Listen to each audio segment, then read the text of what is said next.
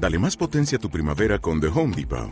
Obtén una potencia similar a la de la gasolina para poder recortar y soplar con el sistema OnePlus de 18 voltios de Ryobi desde solo 89 dólares. Potencia para podar un tercio de un acre con una carga. Potencia para recortar el césped que dura hasta dos horas.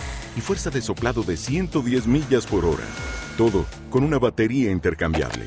Llévate el sistema inalámbrico OnePlus de 18 voltios de Ryobi. Solo en The Home Depot. Haces más. Logras más. Buenos días mis amadas hermanas y hermanos en Cristo. Es una bendición poderles saludar esta mañana, martes 7 de julio del año 2020. Damos gracias por este día y bendecimos el nombre del Dios eterno y soberano, que tiene bajo su control todas las cosas que están sucediendo en nuestras vidas y en el mundo entero. Hoy vamos a iniciar el estudio del libro de Ruth Sé que muchos han leído en muchas ocasiones este precioso libro. Su historia está llena de la realidad humana y sobre todo es una historia que muestra la fidelidad de Dios para los que se acogen a su protección. Quiero que mientras reflexionemos en cada capítulo, usted profundice haciendo una lectura y buscando qué le dice el Señor por medio de la palabra. Ahora, lo importante es mantener un deseo de recibir palabra cuando nos esforzamos en la gracia del Señor, Dios siempre nos alimenta en su palabra y confortará nuestro corazón con ella. El capítulo 1 nos muestra a un padre que peregrina de su tierra, Belén, que literalmente significa casa de pan, para ir a los campos de Moab ya conocemos la historia, la razón de su ida. Es porque en los campos de Belén hay hambre y él ha escuchado que en los campos de, Moab hay abundancia. Ahora bien, esta es una de las realidades que más preocupan a los padres que son responsables. Siempre en sus mentes y corazones está la preocupación de cómo sustentar a los suyos y muchas veces ante las adversidades están dispuestos a ir a buscar para su familia un lugar más estable y bendecido por Dios. De hecho, el versículo 1 y 2 muestra este acontecimiento. En aquellos días que gobernaban los jueces, hubo hambre en la tierra y un varón de Belén de Judá fue a morar a los campos de Moab, él y su mujer y dos hijos suyos. El nombre de aquel varón era Elimeled y el de su mujer Noemí, y los nombres de sus hijos eran Maol y Keliol, efrateos de Belén de Judá. Llegaron pues a los campos de Moab y se quedaron allí. Quiero que pensemos un momento en las decisiones que usted y yo tomamos todos los días. Alguien dijo acertadamente, las personas todos los días estamos tomando decisiones, desde las más elementales hasta las más importantes, y viéndonos desde una perspectiva humana, usted y yo somos el resultado de nuestras decisiones. Pero el asunto es que nosotros no conocemos el futuro y menos controlarlo es algo que para todos es una realidad categórica. Pero lo único cierto es que quien sí sabe qué pasará mañana, dentro de un año y en los próximos años, en nuestras vidas y en nuestras decisiones limitadas, pero el que sí sabe qué es lo que viene es nuestro Dios. Cuando Ebimelech tomó la decisión de marchar a los campos de Moab, a ir a su peregrinaje, solo tenía como sacerdote de la casa el deseo de ir a un lugar más estable.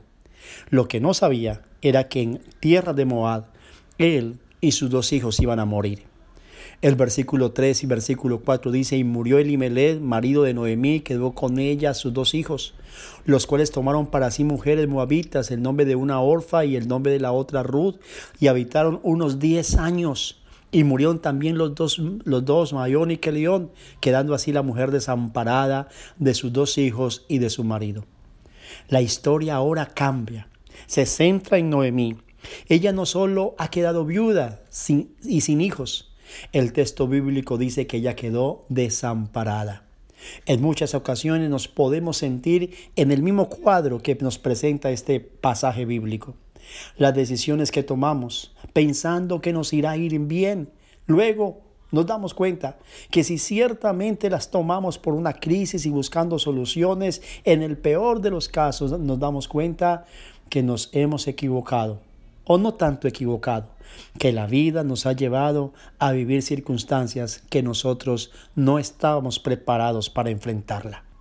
De hecho, el capítulo 1 muestra un peregrinaje de regreso de Noemí.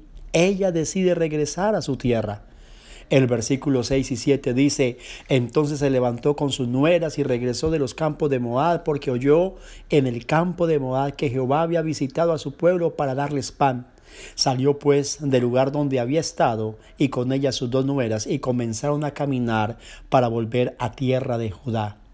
Noemí mira nuevamente el camino de regreso por el que había llegado alguna vez con su familia completa, con la esperanza que les iría bien y claro, sin duda, muy seguramente que los primeros meses y años les fue bien.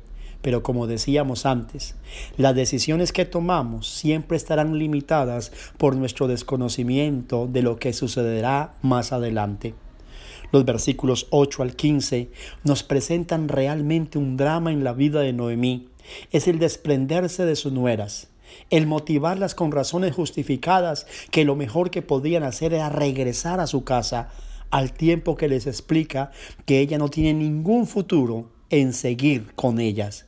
Las palabras sensatas son escuchadas por Orfa, pero Ruth, sin embargo, está dispuesta a seguir el peregrinaje con su suegra. Pensemos un momento en aquellas decisiones que hemos tomado, bajo la lógica de las cosas, bajo la lectura razonable de las situaciones que se están dando. Si se tratara de ver la historia con la lupa de la realidad, tendríamos que decir que la decisión de Orfa es sensata y, el de, y la de Ruth se podría decir que es respetable, pero controvertible de lo que ella está haciendo con su futuro. Hermanos, Muchas veces nos encontramos en la misma situación, en una especie de laberinto, el no saber cuál es la mejor decisión. Pero aquí nace una de las mejores promesas que confortan mi corazón y, de la, y, es la de que Dios estará siempre con nosotros todos los días para gloria de su nombre. Escuche un momento las palabras de Ruth a su suegra. El versículo 15 al 18 y Noemí dijo, He aquí, tu cuñada se ha vuelto a su pueblo y a sus dioses. Vuélvete tú tras ella. Respondió Ruth, No me ruegues que te deje y me aparte de ti, porque donde quiera que tú fueres, iré yo, y donde quiera que me vieres, viviré. Tu pueblo será mi pueblo, y tu Dios mi Dios. Donde tú murieres, moriré yo, y allí seré sepultada Así me haga Jehová y aún me añada que solo la muerte hará separación entre nosotros dos. Y viendo Noemí que estaba tan resuelta a ir con ella, no dijo más. La decisión es de no abandonarla. Los versículos 15 al 16 lo explican. Y aceptar al Dios de ella como el Dios suyo. Esta es la decisión que hasta la muerte estaría con su suegra. Solo la muerte le separaría. Y en ello encontramos a una mujer segura que el futuro, aunque en palabras de Noemí es incierto, ella con esta decisión deja entrever que lo que venga, lo que venga, que es desconocido para ellas, tiene algo en particular. Es que Dios en el camino tendrá lugares de descanso y reposo, que le da esperanza de que las cosas mejorarán. Gloria a Dios. Hoy, de igual manera, les tengo que decir que nuestros tiempos están en las manos de Dios. Nuestro mañana está en Dios. Ahora, el regreso de Noemí a su ciudad natal tiene el cuadro del drama. Así lo dicen las escrituras. Anduvieron pues ellas dos hasta que llegaron a Belén, dice el verso 19. Y aconteció que habiendo entrado en Belén, toda la ciudad se conmovió por causa de ellas y decían, ¿no es esta Noemí? Y ella le respondía, no me llame Noemí, sino llámame Mara, porque en grande amargura me ha puesto el Todopoderoso. Yo me fui llena, pero Jehová me ha vuelto con las manos vacías. ¿Por qué me llamaréis Noemí? Ya que Jehová ha dado testimonio contra mí y el Todopoderoso me ha afligido. Así volvió Noemí y Ruth, la moabita, su nuera, con ella. Volvió de los campos de Moab y llegaron a Belén al comienzo de la siega de la cebada. La ciudad está conmovida por la causa de ella. Se preguntan si acaso ella no era Noemí. Noemí significa placentera. Y ella no duda en pedir que no la llamen así, sino que mirando su realidad se cambia de nombre llamándose Mara, que significa amargura. Ella considera que su situación está permitida y aprobada por Dios, así lo dice el verso 21. El pasaje del primer capítulo nos muestra que el regreso de ellas está al comienzo de la cosecha de cebada. Y esto es algo que tiene un componente importante en la historia del libro. A manera de conclusión, todos nosotros estamos en un peregrinaje. Lo que venga solo podemos dejar en las manos del Señor. Pero esto no quiere decir que nosotros nos abandonemos, aún en las decisiones más pequeñas que tomemos, Dios todo lo tiene preordenado. Nada lo toma fuera de control y esto se convierte en un estimulante para nuestra vida. Hoy le bendigo con esta palabra y le recuerdo, en Cristo Jesús nuestra vida está controlada. En Él están nuestros tiempos. Le recuerdo que el Señor que pastoreó a Noemí en el desierto es el mismo Dios que nos pastorea. Le bendigo en el nombre del Padre, del Hijo y del Espíritu Santo. Y recuerden, adelante con el Señor. Bendiciones.